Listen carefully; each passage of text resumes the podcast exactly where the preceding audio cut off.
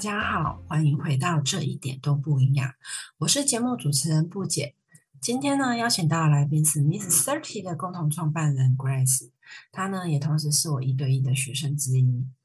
其实我觉得，从这一点都不一样。这个 Podcast 节目开播到目前，虽然呃是一个小 baby，在 Podcast 节目中我是个小 baby，那排名也没有很前面。不过呢，自从开播以来，我真的是。呃，收到非常非常多的私讯，就是告诉我说，我们在访谈的内容中真的是，呃，他们觉得在聊的就是他们，甚至他们觉得说听完以后，他们也觉得自己有一天在不久的未来，他们也有机会，呃，像我邀请到的西瓜啊、意林这一些，会成为更好的自己，然后能够呃与自己的状况能够找到一个。共存的方式，所以呢，我觉得这个 podcast 的节目，我觉得我应该要早一点 开始来做的，因为呃，收到这么多的回馈，其实让我每次在看私讯的时候，我都觉得非常非常的感动。那这也的确就是我当初想要做 podcast 的一个初心。我希望这个 podcast 节目呢，能够有机会被更多人听见跟看见。那在正式开始之前，请大家别忘了按下订阅键。那也请给我五颗星以资鼓励。那最重要的是，我希望你多多留言给我，让我知道你的想法。那接下来就要欢迎这一集邀请到的来宾，也就是 Miss Thirty 的共同创办人 Grace。Hello Grace，请你跟大家打个招呼，并请你简单的介绍一下你创办的这个品牌 Miss Thirty，它的品牌精神是什么，好吗？Hello，大家好，我是 Grace。然后啊，其实 May Thirty 是一个呃聚集各领域的三十世代新创女性的一个社群品牌。那我觉得当初创立这个品牌的想法其实呃蛮简单的，就是当时我觉得我的身边有非常非常多。呃，厉害的女性，我所说的厉害，可能不一定只是在事业上，他们可能在自己的领域，或是他们扮演的角色，呃，有可能只是一个家庭主妇，但都是非常的出色，这样。所以当时我觉得，呃，应该是这些女生。应该有不同的管道或不同的方式让大家看见，所以才有了 Miss Thirty。那渐渐的，我们呃这个这个群体这个 community 越来越大，所以我们每个月都会在线上去分享跟探讨这些女生关注的话题。因为我觉得现在三十世代，就是我们这种新时代的女生，对于成功的定义已经不太一样了。因为以往可能大家。对，以往大家觉得成功可能一定要是事业上很成功，或是你一定要当上 某个呃大公司的 CEO 啊之类的。可是我觉得现在，呃，我觉得是每一个人把自己活得精彩，那其实对我来说都算是很成功。而且现在能够成功的管道。也太多了，然后每个人都非常的斜杠，身份很多元，所以我们现在呃探讨的东西都是我们这一群女生，就是三十世代。新创的女生，她可有可能有自己的品牌，她有可能有自己的社群，然后呃会关注的一个话题跟主题，然后我们也会访问呃就是当月我们探讨主题相关领域的人物，然后再来是最重要的是，我们每个月都会有线下的活动，我们会找来呃很多台湾呃不管是你听过或是很新的品牌一起来加入，然后让大家看到。我觉得现在呃越来越多的厉害的品牌跟厉害女性的角色这样子，嗯。嗯，对，那像 Grace，你嗯。有你可以分享一下你们目前有邀请过哪一些就是呃女性来就是参与你们的这个品牌活动吗？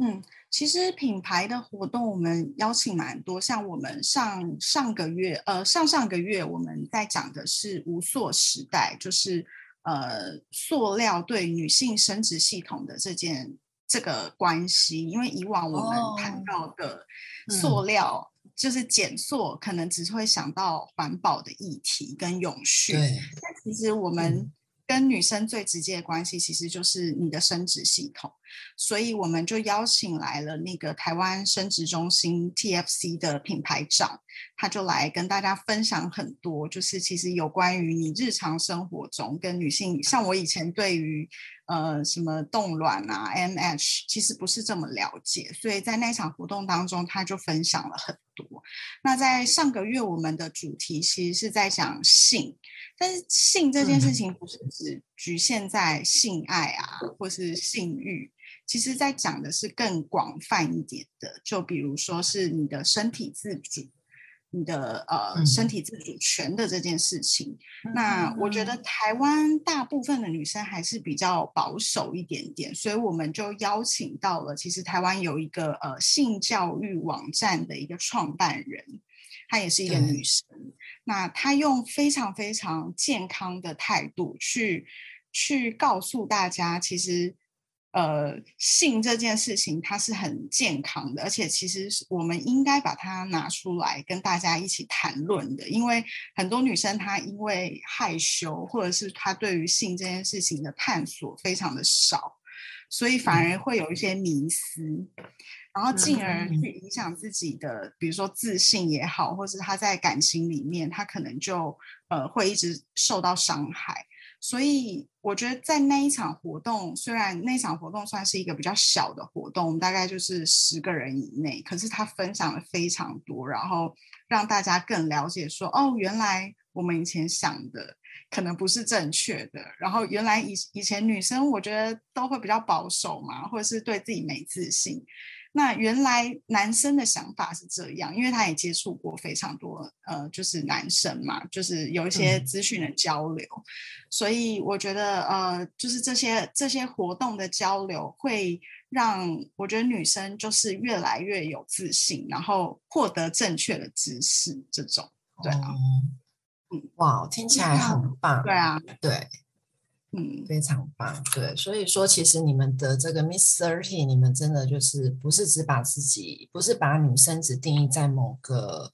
某个就是定义上的成功，而是你们会带着大家一起去探讨很多女生们都可以去关注的主题。这样讲对吗？对对对。对，那其实我自己本身我也有在关注 Miss Thirty 的 IG，他们非常用心的经营，而且我在里面真的看到他们每个月都有邀请呃很多不一样的女生来分享他们的故事，也有很多不同的主题这样子。那有关 Miss Thirty 的相关资讯连接，我会放在介绍栏，大家到时候都可以去关注跟追踪他们哦。对，欢迎大家 follow 我们。对，那其实呃，Grace 一开始我跟你认识是因为你来报名我这个一对一的咨询，然后后面你参加了我就是一对一减脂的这个进阶课程。那那个时候其实呃，是因为我们希望就是我可以帮助你去调整你饮食失调的一个情况。嗯。对，那你我想要了解一下，就是说你是怎么去发现自己开始有饮食失调的情况，是因为什么样的人事物去触发的吗？嗯，我觉得我现在回想起来，应该是在国高中的时候，就是我从小就是一个非常爱漂亮的女生，可能就是跟我家庭生长环境有关，因为我妈妈也是一个很爱漂亮的女生，这样。然后我觉得，尤其是在青春期吧，就是国高中女生就是会发育嘛，然后你可能就是呃身材会比较丰腴，或是你真的食量变得跟小时候比的话，你食量真的会变得很大。然后我们家又是那种大家族，然后就开始会有家人会对当时就是正在发育青春期的我，就是的外貌去做一些评论。然后每一次见面，他们都会都是以就是哎，你是不是瘦了？还是说哎，你是不是又变胖了？这种开头去做一个想要跟你聊天的话题吗？我其实不知道。对，那我觉得那个时候我就会特别在意这件事情。然后如果只要有家人，比如说在今天见面的时候，他他只是随口说了一句胖或是瘦。我回家就会影响我整个心情，然后我就会开始。其实我那时候才国高中，不应该减肥，可是我那时候就会用那种很极端的方式，就是减肥啊，然后不吃啊，或者怎么样的。所以我觉得容貌焦虑这件事情，其实在从我非常非常小的时候就就一直呃跟随着我这样。然后后来高中，我觉得高中那时候是最严重，可能就是因为课业吧。然后也呃，我我那时候也一个人住这样，所以就是压力大的时候，或是我觉得很孤单的时候，我就会开始饮食失调跟暴食，然后又又催吐啊什么的，就是。一直恶性循环，对，哇，那你这样子从国中、高中到大学，你一直都有处在这样子的状况，就对了。对，但是不是说很密集，可能就是很偶尔。所以那个时候，我我并不觉得，呃，而且那时候年纪也很小，所以我并不觉得说，呃，这是一种疾病。我我只是觉得说，哦，我可能就是。嗯，觉得很烦，所以我会想要去吃一些垃圾食物，或是我就是很饿，但是其实我不知道那个我并不是生理的饿这样子。哦，了解了解。啊，我能够理解你的心情，因为如果是亲人就是见面跟我说你是不是胖了，我也会很难过的。对啊，我我还记得我我很常就是听到，然后我。一转头，我就会对着我妈，然后开始哭，然后哎呦喂呀，很常发生，对，真的。其实你说到这个，我记起来，就是说我曾经在 IG 上分享过一篇 po 文。其实所谓情绪性饮食，大家都认为可能是因为压力去造成的，但是其实这个压力它不一定是我们所定义的传统上的一些。工作上的压力，或者是感情所造成的压力，像 Grace，你就是很标准，就是它是因为我们成长背景跟成长过程所遇到的人有关系。那这个人有时候可能是我们的父母，有时候可能是我们的手足，或者是师长、同学、同事。那在当下，他们也许不是有意的，也许就是他们真的就是想说跟你找个话题聊一聊。对对对，可可是听的人就是会被伤害。对啊，就就会很难过。对啊，我就觉得这些大人就是蛮无聊的。到我现在长大，我就完全不会去跟就是那种年纪比我小的小孩去用他的外貌去当做一个开场白，因为我觉得其实对，不知道你你会不会真的伤害到他，或影响到他这样。对，所以我觉得。嗯，就我真的能理解你的心情，因为像我记得我，因为我也是在一个大家庭长大的，然后像我每次回去爷爷奶奶家，你知道那个光是一个一个称呼完，大概都要过了五五分钟吧，才会把所有该该该叫的人都全部叫完这样子。那其他的那些长辈，真的就是那时候就很爱拿我们的外表跟我们开玩笑，例如说。呃，像以前我我我们国中的时候，我们头发都要剪什么耳下三公分，有没有？然后他们看到我我剪那样子，他们就会说：“哇，你的脸好大哦！” 我真的觉得这些长辈真的是 对。然后后面看到我脸垮下来，再补一句说：“不会啦，这样也很可爱。”我心想说：“你这个刀插了两个，真的是一点意义都没有。”对对，真的不如闭嘴这样子。对啊，然后我还记得有一次也是那个情人，然后他就是看到我说你是不是变胖，然后我就说有吗？然后他也我就说应该还好吧，还是还反正我就回了一句就是不没有承认我变胖，然后他就又又回了我说真的吗？然后我就说嗯，然后我就说因为我可能现在在。呃，什么月经刚来，就我就编了一个理由就对了，然后他就说，哦，是啦，因为这种时候就是真的会比较水肿吧。那我就想说，到底要把我逼到什么地步？真的是，其实我觉得我长大以后，可能是，可能是我觉得我比较习惯，就是不再让这些话就是来影响我，所以就其实就连我现在，我有时候回亲戚家。很久不见的亲戚看到我，有些人还是会觉得说，哦，还会说你是不是有比较肉？你的脸好像有比较比较圆哦，或者是你双下巴好像比较明显哦。然后这时候我就会看着他，就面无表情地看着他说：“这么久不见，我们就要聊这个吗？可以聊一些更有意义的事情吗？” 我就会觉得说，这些人是真的关心我胖瘦吗？其实我胖瘦到底关你什么事啊？对，没 错。所以希望就是有机会听到这一集的朋友们，就是请你们，希望你们就是有以后看到人，真的不要用关心或者是问候别人的外表作为开场白。那其实，在听到的人的耳中，真的你不知道你会对他造成什么样的后续的一个效应。没错。没错，那所以听 Grace 你这样讲，你从就学时期就开始有这种饮食失调的状况。那你觉得你饮食失调最严重的时候是什么时候？我觉得应该是前两年，就是可能刚创业，然后可能又可能又刚好失恋吧，就是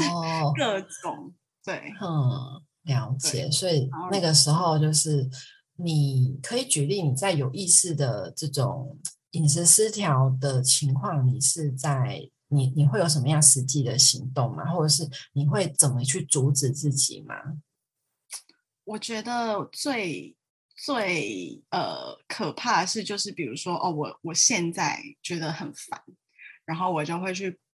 Seven 或者是任何便利商店，我就去爆买各种。其实我根本。我真的想吃吗？其实也还好，或是咸酥鸡，我就会爆点，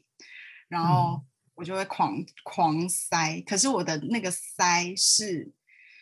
嗯，我可能刚开始吃一两口，因为你知道，如果有饮食失调或者有容貌焦虑的人，你平常是对你的饮食是非常的，就是控制的，就是你你大概会知道你什么可以多吃，什么不能多吃，但是当我当下觉得很烦躁的时候，我就会去吃一些我自己平常根本不敢吃，或者是呃，它它就是会让你变胖的东西。然后我就是那个分量是你没有办法想象的，就是可能是两三个人的份。然后我吃完之后，我就会觉得，哦，我知道我要我就是要吃啊，因为我就是觉得很烦。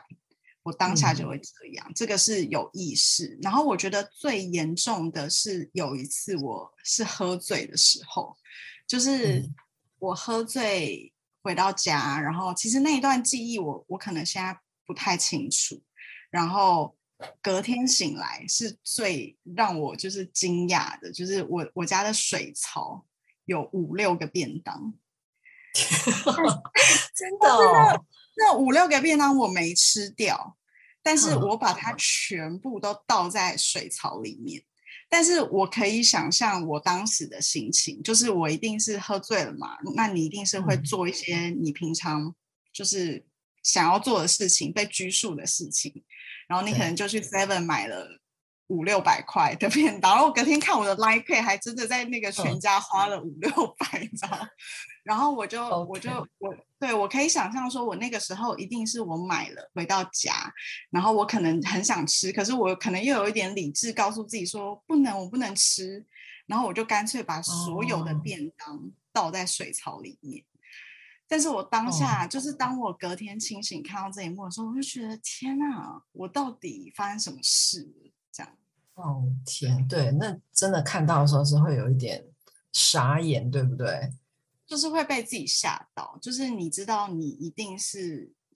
就是生病了，可是嗯，可是你不知道到底就是为什么，或是怎么办这样。对，所以其实 Grace 听起来那个时候就已经开始在对食物贴标签，就是说这个食物是我可以吃的，这个食物是我不能吃的。对，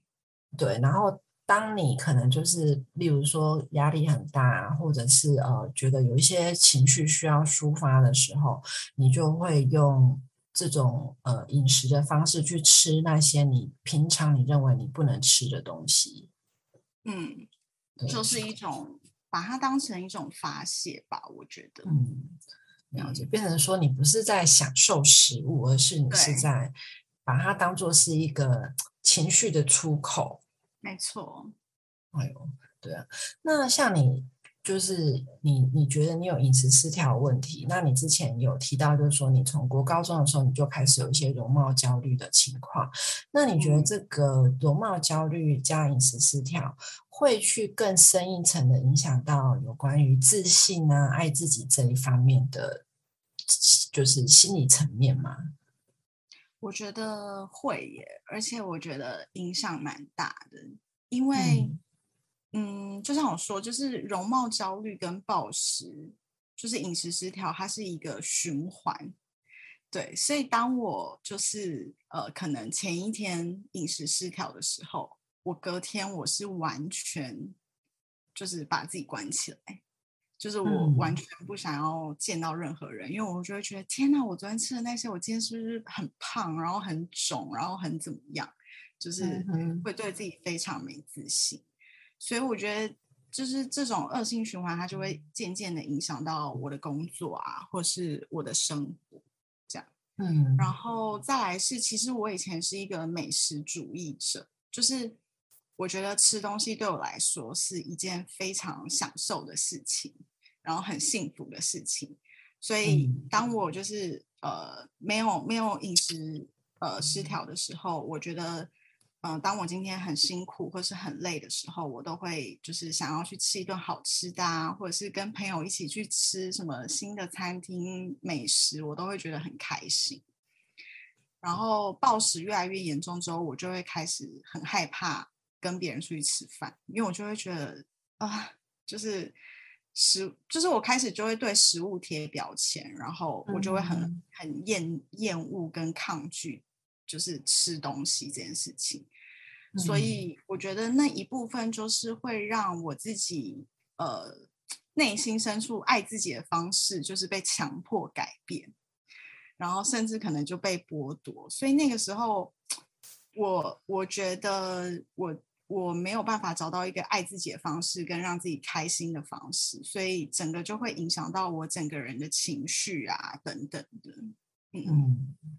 有你讲这一段的时候，唤起我的记忆。我记得在 呃咨询前，我在收集你的饮食那一段期间，你其实晚上就是你都会去呃，就是会有一些聚餐的活动，然后你拍给我的影照片，我觉得就是那个餐点真的是看了都觉得很好吃。但是你会告诉我说，例如说这一盘面，你只吃了三条。或是这一块肉，你只吃了你小拇指般大小的分量，然后我就会心里想说：啊，美食当前，你是怎么有办法哈？就是拒绝他们的三条是怎么回事？对对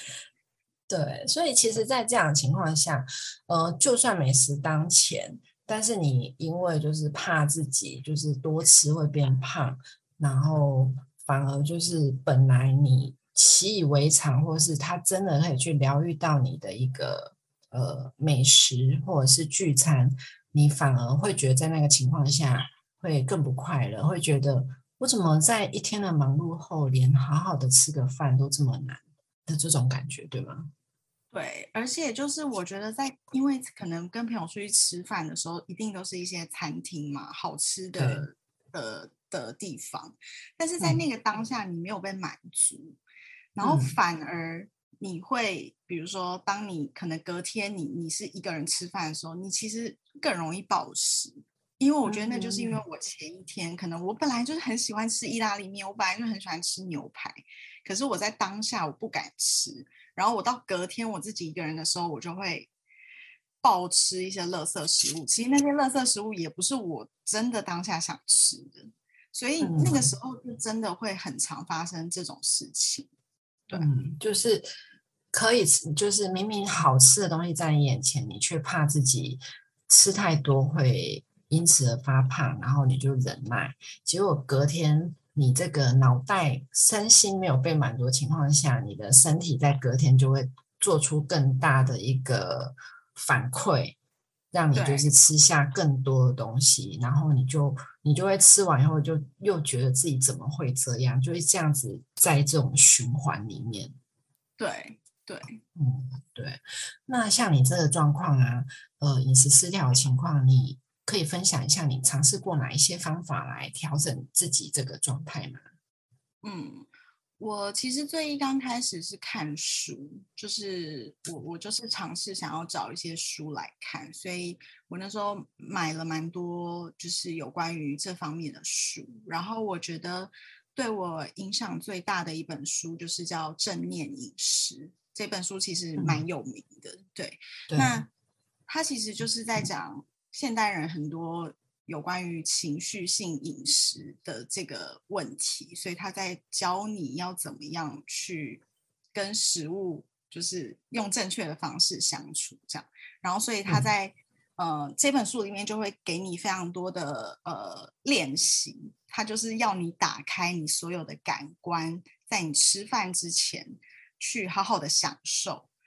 呃，比如说，他可以用听觉，甚呃用视觉，用触觉。让你去练习，就是哦，原来今天我们吃下每一口东西，它是什么味道，就是防止你就是可能吃太多或者是暴食这样子。所以，它我觉得这个这本书它算是一个呃，就是一个一个机制，就是让你每一次就是想要暴食的时候，你可能会想到这件事情。但是，我觉得人性毕竟 就是他人性没有这么的。怎么说？就是好容易被控制嘛，因为我觉得有的时候我们都会 out of control，尤其是这种情绪性饮食的人，就比如说像我，就是有的时候我们是真的没办法控制自己，才会去做这件事。所以我觉得他有稍微的让我好了一点点，但是他并没有真的完完全全去改善这个问题。对啊，那后来我是因为我自己就是也也会在网络上看很多呃文章啊，或者是追踪了非常多的营养师或者是 KOL 这样子。那一开始我是因为我想要控制热量，我想要更了解就是营养素啊等等的。但后来看到很多的，就是运动型的 KOL，就是跟营养比较有关的 KOL，他们也曾经历过饮食失调。那我才知道哦，原来这个叫饮食失调。其实我以前也不太知道这个名词。那我后来也呃有认识，刚好有认识一些朋友，他居然饮食失调了十几二十年，因为他以前是个艺人。那他他的压力可想而知，比我比我一定还要大。那其实他也走过来了。一段非常非常辛苦的路，这样，所以我我后来才知道，哦，原来这件事情并不是只有我，而且是非常多人有这个困扰。然后，呃，我就会觉得，哦，那所以其实这件事情是会好起来的，只是你一定要去找到一个方式。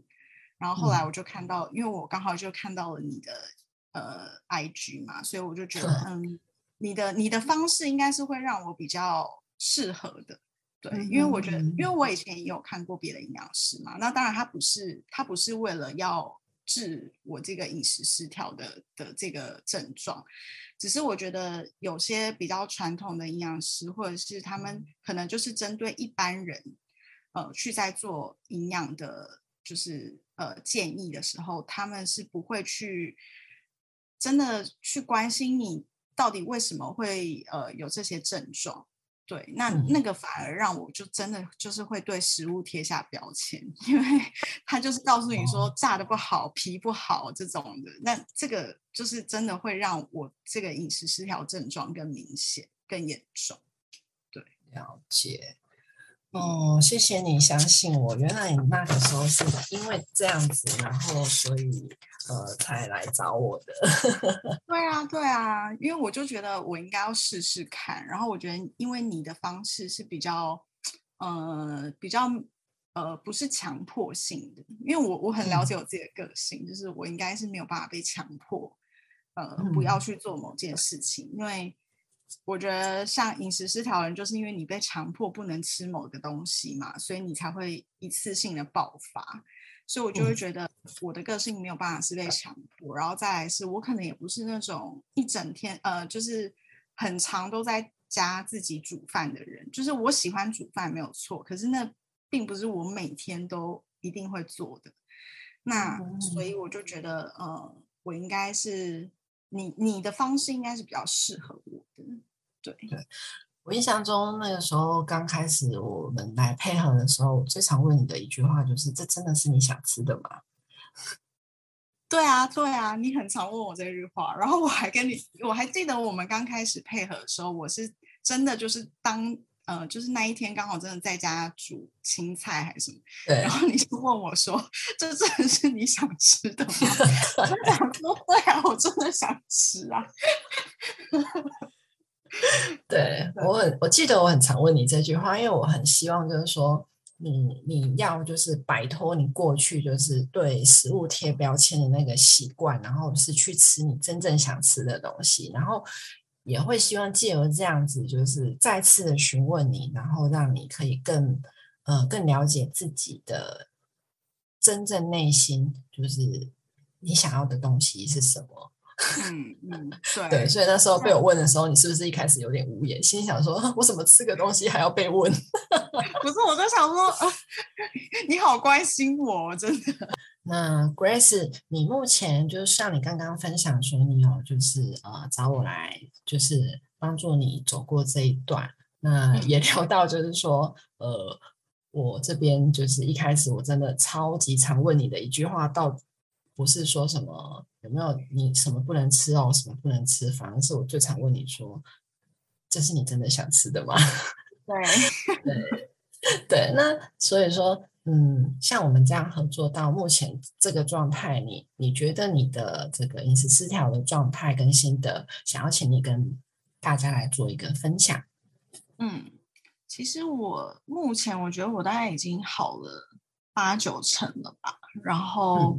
我觉得跟你配合的那前三个月是最关键的，因为其实我们其实应该是算是有半年左右，但是我觉得最刚开始的那一个时期，其实是对我影响最大，因为就是像你说，就是要撕掉对食物的标签，然后回到那个以前很很享受跟喜欢美食的那那个我。然后，呃，再来是容貌焦虑这件事情，就是我记得我那时候就是会一直很在意自己的外表啊什么的，然后也会很在意别人对我外表的评论，或者是我我每天都量体重啊，然后就是呃很在意那个数字啊什么的。但是我觉得在跟你就是呃配合的那一段时间，你。呃，除了我觉得算是饮食上面的一些控制好了，但我觉得最重要的应该还是有关于心理层面，就是你让我对于食物有很大的安全感这件事。就是我可能以前我真的就是什么东西我都只只吃一口，然后只喝一点点这样，但是我可能暴食的时候，我又会你知道大大吃一通这样。对，所以反而就是更本末倒置啊！所以在那个时候，就是养成我平常对食物的那个安全感，然后就像你说，就是不要再对食物贴下标签，因为其实每一个食物它它都是呃，它都是好的，只是说我们必须要去选择什么对我们的身体比较健康，所以我们可以多吃一点。那对我们的身体比较不健康的东西，我们就是少吃一点，但也是不用到完全不吃。然后我觉得满足这件事情吧，就是那个时候跟你配合的时候，你也一直在让我去满足自己心里的欲望。然后我发现，就是当我平常我可以嗯吃一点小甜点啊，或吃我最喜欢的呃食物的时候，我暴食的几率就会越来越小。那当然，我觉得这个不可能是一下子就改变。就是当然，我们在配合的时候，我可能也是会偶尔，或者是有的时候，我也是还还是会还是会暴食。可是，当你知道你自己的频率越来越少的时候，我我觉得那个那个就是你看到自己进步的一个状态，所以你就会发现哦，原来这件事情有越来越好，所以你自己其实是可以越变越好的。这样。嗯，对，其实我记得，呃，对，就像你讲的，前三个月真的是很关键的时期，因为前三个月虽然你有想要就是调整，可是你还是会有一些担心、害怕，甚至会有时候会有一点抗拒。但是这个过程真的，它就是你也愿意慢慢的打开心房，让我就是把一些呃我的我的想法、我的看法分享给你，然后你可以去思考，然后思考以后你觉得哦，不姐讲这样，好像我也可以来试试看，嗯，然后你就接受，你就你就接受了。我记得最大的改变让我最感动的是，呃，你以前。就就像我们刚才聊的，你以前一开始你的饮食照那个一大盘的意大利面，你告诉我你只吃两三条，对对对，后来你可以就是吃完一整盘，只要你有那个扣打，你吃完一整盘你都 OK。对我记得刚开始的时候，我每一天都好饱，就是 我都想说天啊，我的肚子快炸了。然后，但是就是。我我我我我就还会问你说哈，我是真的要就是吃这么多吗？就是，嗯，因为以前的我是绝对不可能在晚上吃，比如说什么半盘意大利面，或是就是这种这种食物是不可能让我是这么放心的把它吃掉的。对，所以我记得那个时候我我居然可以就是吃这些东西的时候，我就有一点惊讶。然后有发现，哎，其实我这样吃好像也也不是会变胖啊，我反而我反而好像那时候呃，比如说排便变得很正常啊，等等之类的。所以我觉得就是因为这样子试了一阵子，你会慢慢的有安全感，所以你就不会再对食物这么害怕。对，那甚至就是最重要就是，呃，我们的生理，就是你的生理期的部分，也后来也开始对，呃。对，也开始顺了，然后开始来报道了，这样子。对，我想这都是，其实我觉得这不是一个单纯的饮食，它连带着你的、你的心灵的状态、你身心的状态，其实都会一起去影响到。对我，我记得那个时候，我我其实要找你，其实最大的一个原因也是，就是我生理期其实已经大概有半年多都没有来。然后我也一直掉头发，这个是最大的原因。所以，嗯，其实我那时候找你，我最 priority 我是想要让我的生理期回到正常。对啊，是，嗯，对啊。那但是我记得我那时候，你告诉我说，呃，你生理期想要回到正常，然后你也想要就是呃开始就是想要去好好的享受食物，可是你又告诉我说，呃，我不希望我变胖。对，所以我记得那段时间，我花了很，我花了一番功夫，就是一直在跟你就是讨论这一块的这个这一块的一个平衡。也就是说，今天你要你你的首先最重要的东西，它其实不是继续瘦下去。其实就像我跟你说，我觉得你已经很瘦，你根本就一点都不胖。你需要调整的完全都不是减脂这件事情，也许你希望你自己再更结实一点，呃，形态身形可以更好看一点，但是它已经跟数字不是有那么的绝对关系。嗯嗯，那你现在要做的应该是就是好好的去倾听自己身心理身体的需求、心理的需求，然后给自己身体跟心理一个满足，好好满足他们的机会。对，那其实我也很开心，就是 Grace，她也就是能够接受我的这个坚持跟想法，因为老实说，我并不是一个呃很乖乖听，就是学生说我想要怎样，我就会帮他们怎么样的一个人。嗯，对我会有我自己的，我会有我的想法，以及我会觉得说我看到的真正的问题其实是在哪里，我会。会希望是从那边先去呃帮助学生们做一个调整，然后才接下来才是就是慢慢的去迈入到他们想要的样子。对对，所以说像 Grace 这样子的分享，我想也能够让大家知道说，其实这一段它是一个过程，它真的不会是马上就能够怎么样的。也希望就是说，不管今天听到这一段 Podcast 的朋友们，不管你是去找什么样的方式，你。假设说你是去找所谓的呃心灵调整的方式，或者是你也是像 Grace 一样，他是找营养师，这这些方式其实都 OK，但是你们都要有一个同样的观念，就是不能急，它一定会是一个过程，然后一个阶段一个阶段的慢慢的去调整，嗯，对吧？嗯，嗯，对。那请 Grace 就是，请你最后这边就希望你可以给也正在跟这个饮食失调努力 ing 的人一个最中肯的建议，好吗？好，其实我觉得就是要勇敢的去找出原因，然后嗯，聆听自己的内心的声音，然后不要急，真的是要给他一点时间。因为我觉得，就像我刚刚前面说的，就是那个时候我已经挺进了，然后我跟你配合，然后我一方面又想要减脂，又想要变瘦，可是其实这两件事情是不可能同时达到的。就是对一刚开始，我一定是要调整我自己的心态，去跟食物用对的方式相处。然后，呃，我如果吃的比以前正常，那我的体重一定会比我在节食或断食的时候多嘛，这是很正常的。所以，呃，我还记得那个时候我刚开始的时候，我也是会觉得，嗯，我好像以前都可以半天不吃东西，可是为什么我现在好像吃完了午餐，我到晚餐时间我就会饿？我就想说，我不是以前以前都可以一天只吃一餐吗？可是因为那个时候我的饮食回归正常，所以我的身体如果吃到了一些健康的食物，或是我喜欢的食物，一定会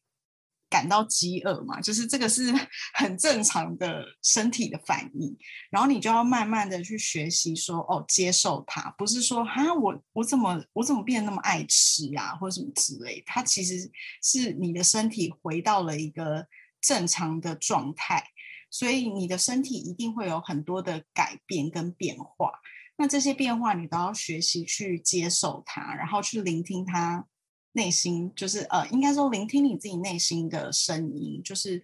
呃，找出比如说像我知道我暴食的原因是什么，那我一方面我要去跟营养师做咨询，那一方面我可能也其实我觉得我也要诚实的面对我自己，比如说我那个原因是什么，我要把它找出来。我觉得这样子可能才会是一个比较长久之计。对，然后，呃，再来是我觉得要给他一点时间。我觉得这个他是你的身体，还有你自己，因为，嗯，比如说我们都已经暴食了，从比如说我从国高中到到甚至已经三十岁，其实这个时间是很长的。那我不可能用一个月、两个月、三个月，我就让一切恢复到正常，就是中间一定会有一些。呃，过程或是过渡期，但是就像我前面说的，当你发现你暴食的频率可能越来越少了，或是在某一些时候你嗯开始可以控制你自己了，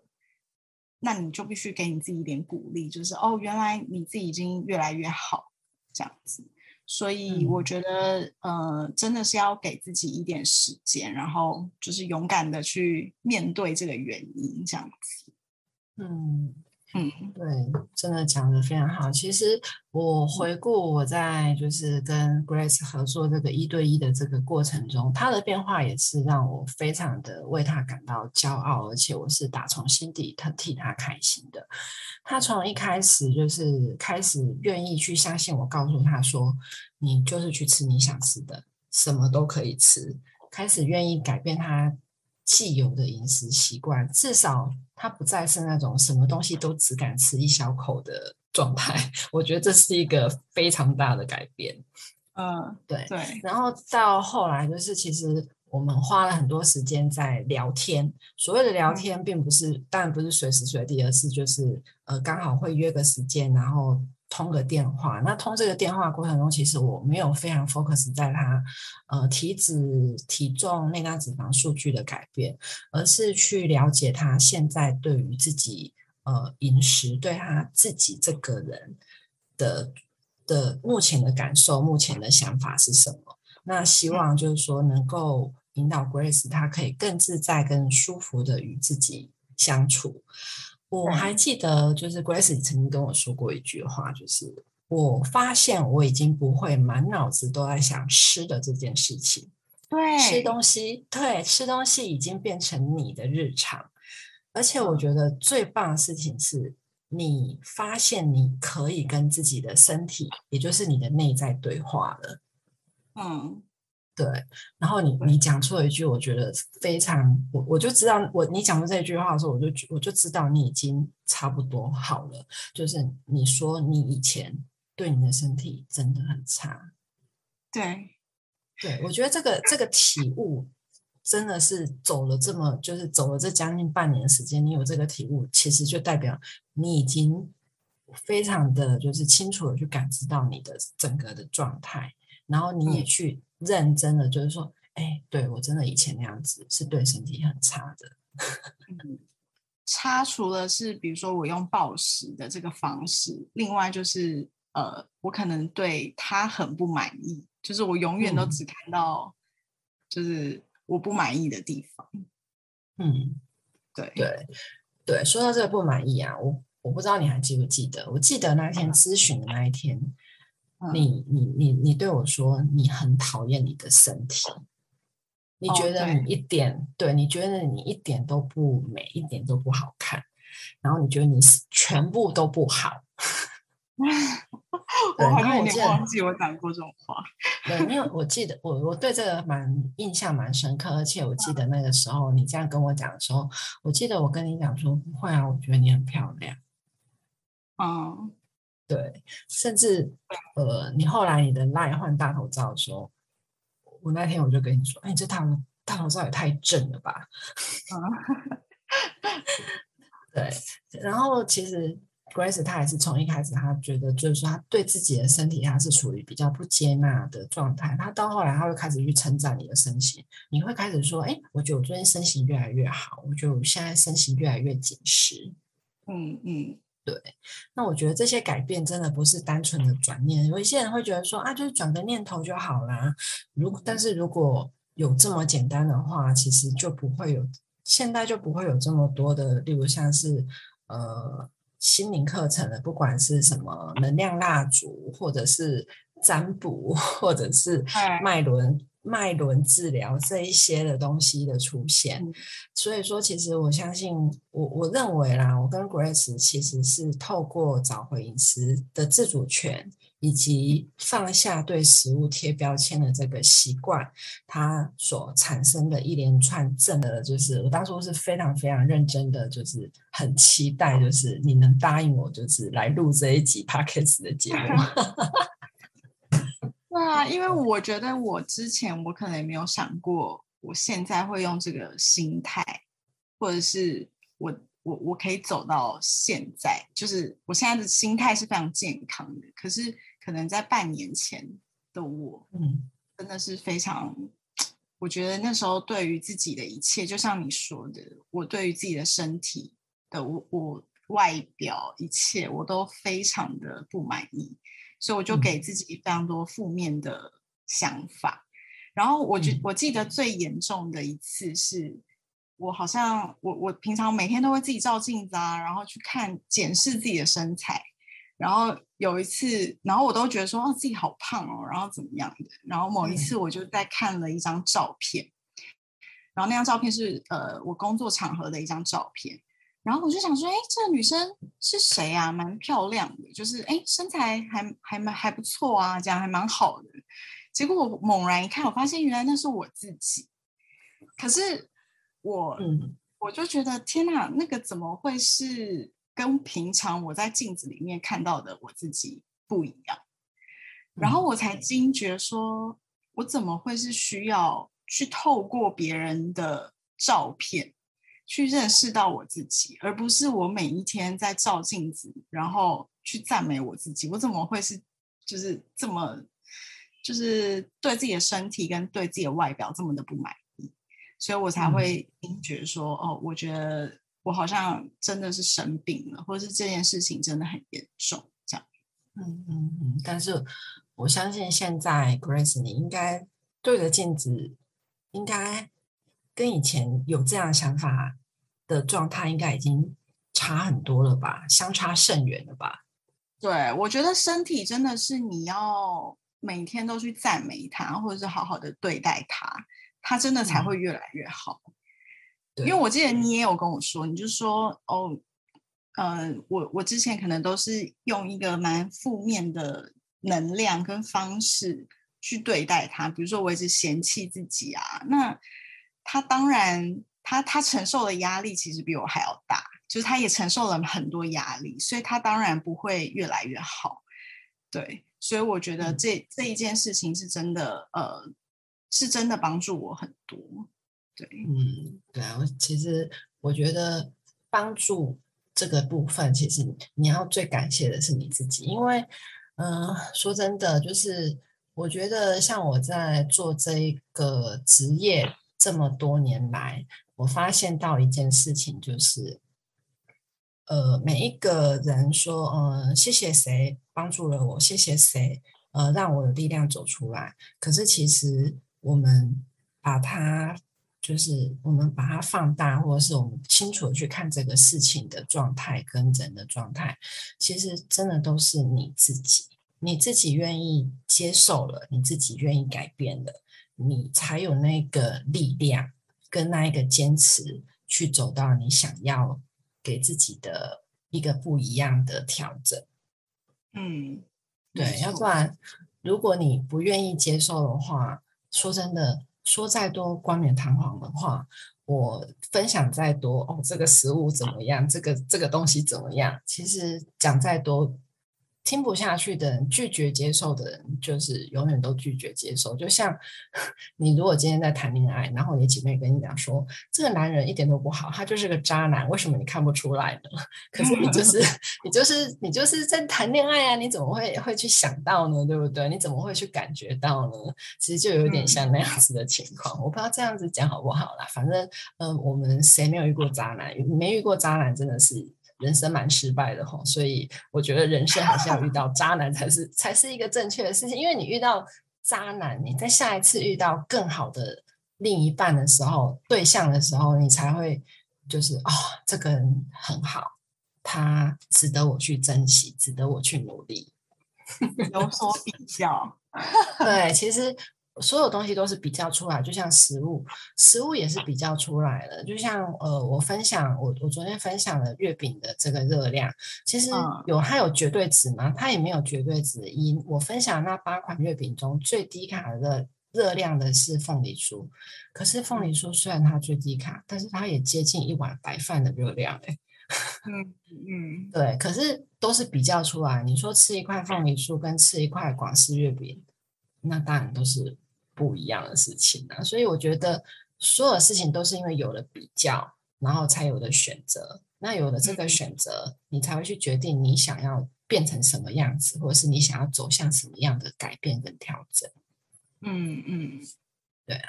那像 Grace 最后最后，这真的是最后，就是说。以你走过这个饮食失调啊，然后对自己没有自信的这些黑暗的心理的路程，到现在你重拾对自己的自信与勇气，然后再加上你生理期这个呃现在也很正常了，我相信在这个这些经历会对你在这个自创品牌 Miss 三十这一部分一定会有很大的加分作用，所以。我想要问一下，就是说，你未来你会想要透过 Miss 三十去传达给呃女生朋友们什么样的理念呢？嗯，因为呃，就像我说的，我自己也是生长在这个时代的，我觉得是新时代的女性。然后，呃，听前面的分享就知道，我从小有很多的焦虑啊，跟不健康的心态，那其实都是。外界给女性的一个框架跟枷锁，那我觉得活在我们现在这个时代，尤其我觉得女生现在又越来越厉害了，我们应该要跳脱框架。所以，呃，我觉得我们应该要透过更多的呃管道，或是更多的方式，勇于展现自己。但其实我不是一个女权主义者，或是我一定要发起什么很极端的女权运动，并不是这个意思。但是我是希望女生可以在这个社会上面，呃，用不同的方式，然后都可以去为自己发声，这样子。所以，呃，Miss Thirty 它就可以继续去发掘或是探讨大家平常有在关注或是不敢说的话题。比如说我们上一周我们讲的是性，那其实性就就如同我刚刚说的，一般传统的女生其实不太不太敢去探讨这个问题，那反而会造成更多的迷思跟一些错误的观念，所以我们应该是要用我们这个世代的角度去探讨一些以前人。呃，没有说的，但是它其实是一个我们现在会关注的议题。比如说，我们很常会说，女生到了一定的年龄，呃，生育，我们就会讲到冻卵。但其实我们这个世代，我不一定要冻卵。我还可以用其他的方式，或是冻卵，其他不不是呃，比如说生儿育女，并不是我唯一的选择。所以其实我们现在已经有很多很多对于同样的议题，可是有不同的角度。比如说很多人就会说，哦，三十岁，呃，你你应该要步入婚姻，或是说你三十岁你应该要怎么样怎么样。可是我觉得现在已经没有一个既定的框架。就是我们每一个人都可以做我们自己，所以呃，Miss Thirty 它接下来会有更多更多好玩跟呃有趣的议题，然后让大家来探讨，然后我们也会呃有自己的空间，有自己的品牌的商品。然后可以带给大家这样子，所以我们希望这个 V Thirty 这个这个社群这个群体可以越来越大，而且是越来越广泛。然后也不一定只能在台湾，我们也很希望可以呃跟其他世界就是走出国际啦。嗯嗯嗯，这样子听起来就是我觉得 Miss Thirty 的未来是真的是非常可以。期待的，因为你们就是很勇于的去探讨很多，就像你讲的是，呃，我们可能是因为从小受的教育，或者是我们台湾的一个呃民俗风气，所以我们不有些话题，或是有一些事件，我们不太敢去公开的去探讨，或者是呃去了解，包括像你讲的性这件事情，其实性这件事情，我觉得它是。真的，我们应该要把它当做是一个很正常的事情，就像我们在讨论，呃，我们在讨论吃东西好了，这样子会不会有点太频繁了？对，但是我觉得它总而言之，它不应该是一个必须很隐晦的事情，因为像我，我跟我的很多的好朋友、好姐妹，其实我们私下就是呃，girls talk 的时候，我们也都会去聊到性。那后来我发现到一件事，就是。我很多的好朋友，他们其实不喜欢跟自己的另一半有发生就是亲密的关系，因为他们就是觉得不舒服。对对对，可是他们又不敢讲，所以他们觉得那种亲密关系对他们来讲，好像是真的就是像是一个工作，就是他们晚上还必须去扮演了一个呃，感觉到。舒服跟 enjoy 的这一个 工作是吧？对，所以我其实我听了，我就觉得说，啊，是哦，可能可能可能这是我比较没有办法呃理解的事情，因为我觉得在这部分，我也我也对自己是很诚实的一个状态。对，但是后来我就发现说，哎，原来其实很多人他不喜欢，他也不敢讲，或者是他喜欢什么，他也不。敢告诉自己的另一半，因为他们怕会被说啊，你这个女人怎么这么的呃风骚啊，怎么这么的，就是这么的，对你的性欲这么的高，或者是这么的花招这么的多，你真的是很恭恭喜不卡牌天啊，丽塔加三百，嗯，对，可是明明这就是像你讲，其实 Miss Thirty 你们这个品牌就是。代表这个世代的女性要跳脱框架，然后要去勇敢的展现自我。没错，对，那也就像 Grace 讲，其实我觉得很多人千万不要把呃女性跳脱框框架展现自我这一个部分去把它跟女权画上等号。嗯，对对，我觉得展现自我也可以用很温柔，然后很勇敢的方式去展现自我，就像。呃，我不太知道我们的听众呃是不是跟我同一个年纪的。呃，我记得五月天 Mayday 这个团体的吉他手石头，他以前曾经讲过一句话：摇滚也可以很温柔。对，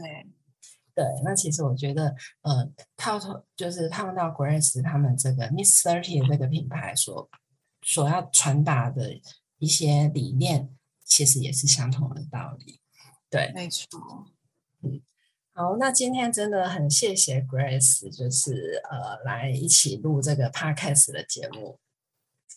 谢谢，谢谢你邀请我。下次呃，我们我们 May Thirty 也即将有 Podcast，希望也可以邀请来。啊，当然当然，如果你邀请我，一定我一定不用你不用问，你直接告诉我说你要你你什么时候要安排我来上节目就好了。太好了，太好了，邀到了一位嘉宾。对啊，那很就是基本上关于 Miss Thirty 的相关资讯，就像我刚刚一开始所说的，我会放在资讯栏。那也希望就是大家可以去关注、追踪他们。那从他们去分享的很多探讨的议题跟呃不同的主题，能够去找到呃适合你的方式，以及你想要就是去去跳脱自己、去展现自己的一个呃渠道，这样子。嗯。好，那今天我们就到这里喽。谢谢，谢谢。